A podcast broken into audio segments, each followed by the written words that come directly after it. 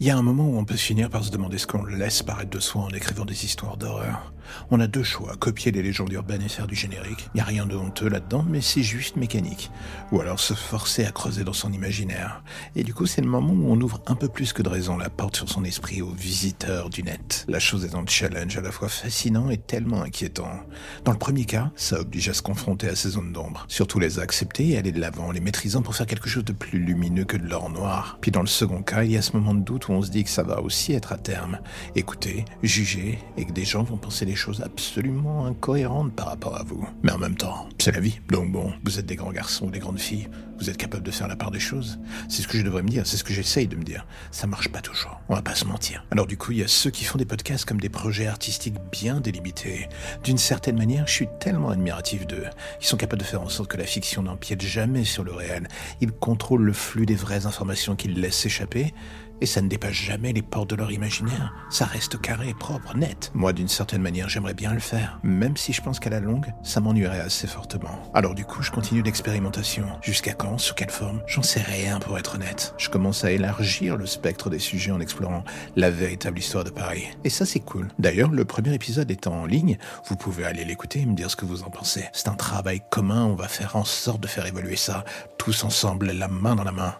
On dirait un, comment dire, un message politique pour le parti des tueurs silencieux. Les serial killers silencieux attendent votre vote. Venez, rejoignez-nous. Je me fatigue quand je suis comme ça. Mais redevenons sérieux un court instant. Donc oui, cet euh, élargissement du spectre narratif est encore expérimental, mais je pense que ça va marquer une autre facette de développement du podcast pour le futur.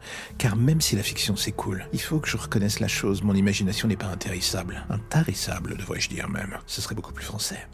Enfin, elle est balèze, oui, mais parfois elle a besoin de repos ce que je lui accorde pas toujours. Je remarque qu'en termes de réception euh, de certaines expéditions du côté sombre de la fiction, les petites nouvelles ont été bien reçues par vos oreilles d'ailleurs ce que je remarque dans les stats. Ce qui me laisse à penser que, pour vous, comme pour moi d'ailleurs, de nouveaux chemins narratifs se dessinent à l'horizon. Et j'ai envie de dire tant mieux, pour la simple et bonne raison que pour cette fin d'année, la meilleure définition du podcast, enfin de mon podcast, sera à mon avis un laboratoire des géants. Une zone de test aussi, ce qui m'amène à faire une petite annonce préemptive. Si le podcast et son narrateur de service, en l'occurrence moi, vous procure des frissons sympathiques chaque jour, je vous invite à mettre une énorme croix dans votre agenda pour le 31 octobre. Je ne dis rien pour l'instant car il ne faut pas vendre la peau de l'ours avant de l'avoir tué, mais mettez une notification pour ne pas oublier d'écouter ce jour-là. Je pense que vous devriez ne pas le regretter. Enfin, j'espère. Je croise les doigts pour, je touche du bois, je, je tire mes ficelles de caleçon, je sais pas, mais en même temps, euh, voilà, on va y croire. Alors en attendant, je vous salue et vous laisse à votre journée qui s'annonce, euh, je l'espère, magnifique. Moi, j'ai encore beaucoup de post-prod à finir. Faut bien bosser pour que ce podcast existe. Alors je vous dis à bientôt, à bientôt et encore à bientôt, chers auditeurs de l'ombre.